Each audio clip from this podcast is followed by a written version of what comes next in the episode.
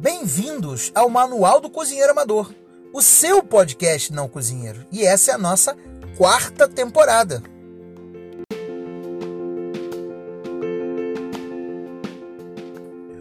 Olá, não cozinheiros! É, meus amigos, chegamos ao nosso décimo episódio, metade da quarta temporada, com a receita do Rodrigo, lá de Goiânia, que traz pra gente uma receita do bacalhau espiritual que tá na família dele, segundo ele, há gerações.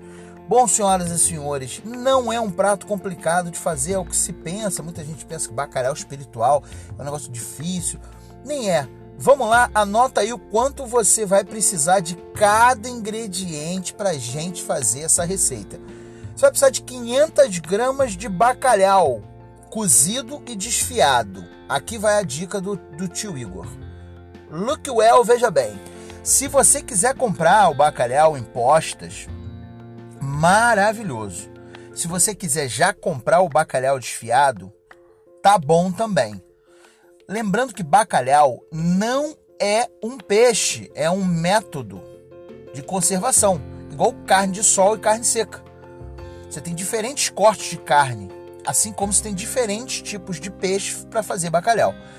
O bacalhau original, aquele lá, é, brabão, que tem um, uma, uma, uma, um filé grosso e tal, existem é, algumas, é, acho que são duas ou três espécies só que podem é, é, se dizer bacalhau de verdade. E tem aqueles outros bacalhaus que são mais baratinhos. É bacalhaus ou bacalhaus? Bom, eu não sei. Eu não sei se eu estou errando, se eu estou acertando. Se você puder, me corrija aqui. Bacalhau ou bacalhais? Bom, você pode comprar ele já desfiado sem problema nenhum. Porque aí você vai comprar um bacalhau um pouquinho mais barato, mas vai comprar um bacalhau ainda bom para você fazer essa receita, beleza? Então você precisa de 500 gramas de bacalhau. Você precisa de uma cenoura grande média. Se você é uma grande média, não uma grande. Se você for comprar da média, você compra duas. Se sobrar um pouquinho, não tem problema, tá? Agora, se você for comprar da orgânica, que é a que eu sempre digo para você comprar, porque ela tem um sabor muito melhor, aí você vai comprar duas ou três, porque ela é pequenininha, ok? Você vai precisar de uma cebola grande, bem picadinha, daquele jeito, em brunoise, em pedacinho pequeno você vai precisar de três dentes de alho. Você pode picar o dente de alho, você pode amassar o dente de alho, o que for o que você preferir. Ou que você corta em lasca. Eu gosto muito de cortar em lasca, ou, em, em fatias bem finas o alho. Mas se você quiser fazer do jeito que você achar melhor, tá bom. 250 ml de leite. 200 ml de creme de leite. Atenção, 200 ml dá uma caixinha, tá? Mais ou menos. Porque tem algumas marcas que botam um pouquinho menos de grama, você vai se surpreender quando você for olhar no mercado. É, mas é importante você não comprar o light, porque tem muito menos gordura. O, o, creme de leite em caixinha ele já tem menos gordura que o creme de leite em lata. É, se você usar o de lata é o melhor do mundo, tá? Um pão francês esse pão francês a gente vai cortar em, em, cortar não, vai rasgar em pedacinhos pequenininhos, vai molhar no leite. 50 ml de azeite, na verdade vai dar um pouquinho mais. E queijo ralado para gratinar. Essa parte da receita eu faço questão que você compre um bom queijo ralado. Em qualquer supermercado pelo Brasil todo, você consegue comprar um bom queijo ralado. Tanto o queijo ralado, aquele que é ralado na hora do mercado, que eles normalmente vendem em potinhos, ou um queijo bom de qualidade. Isso aqui vai fazer muita diferença. E é lógico que você vai precisar de uma pitada de sal e uma pitadinha de pimenta branca. O que, que a gente vai precisar fazer para fazer a nossa receita? Bom, primeira coisa que a gente vai fazer é pegar uma panela e cozinhar. Se você comprou o bacalhau inteiro em posta, você vai cozinhar esse bacalhau mais ou menos uns 10 ou 15 minutinhos, tempo suficiente para você desfiar ele, tá? Se ele estiver salgado, atenção, senhoras e senhores, se você comprou ele salgado, essa época do ano, gente, fazer só uma observação, essa época do ano tem muita promoção de, de bacalhau congelado, gelado, que sobrou da Páscoa, que sobrou das festas de final de ano. Então, essa é a oportunidade boa para comprar um bom bacalhau por um preço menor. Se você comprou um bacalhau salgado, não tem problema também, mas você precisa dessalgar o bacalhau. Então você vai precisar fazer aí aquele período, eu já ensinei aqui em outras receitas, como é que você vai fazer, pelo menos aí umas de 6 a 8 horas antes, trocar água de duas em duas horas para tirar o excesso de sal dele, senão a sua, a sua receita vai para o ralo, tá? Então a melhor coisa a se fazer é dessalgar ele antes. Se ele tiver imposta, você vai cozinhar ele por 10 ou 15 minutinhos, o suficiente para você desfiar o peixe. Se ele estiver já desfiado, você dá só uma cozida nele de uns 5 minutinhos para dar um susto nele, para ele poder ficar uh, uh, íntegro, beleza? Desfiou, reserva o peixe, descarta aquela água, uh, porque essa água normalmente ela tem algumas impurezas, ela não vai servir para gente. E numa panela, numa caçarola, pode ser até na mesma caçarola, que já vai ter lavado e tal, você vai colocar o alho, o azeite, em ordem você vai botar assim: o azeite, o alho, a cebola e a cenoura. Pode botar um ao mesmo tempo, tá? Não precisa botar igual a gente costuma fazer quando vai fazer afogado, de botar a cebola primeiro, depois colocar o alho, não. Pode colocar os três ao mesmo tempo. E você vai refogar bem esses elementos. Vai dar uns 4 minutinhos, 5 minutinhos você refogando ali no azeite, tá?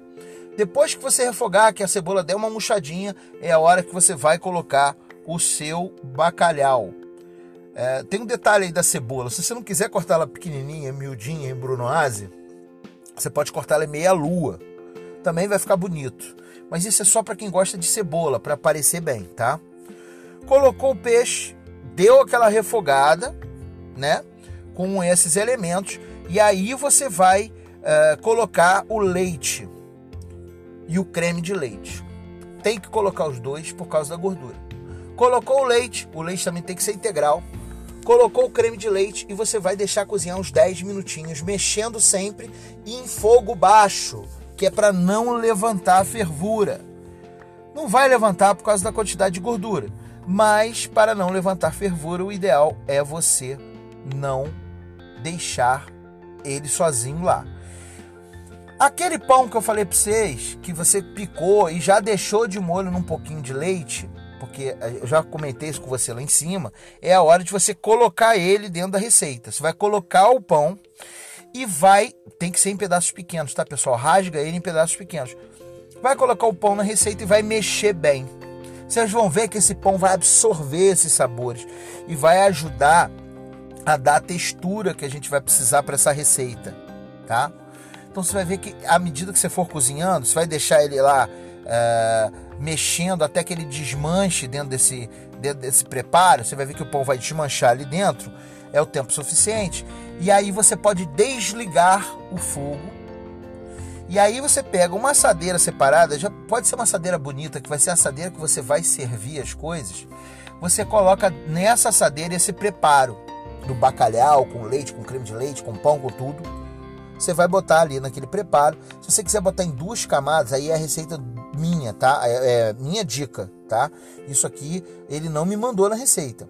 A minha dica, a primeira camada, você coloca uma primeira camada, coloca uma camada de queijo parmesão, e aí você vem uma segunda camada e bota por cima uma camada de queijo parmesão generosa para você colocar, ó, no forno e gratinar.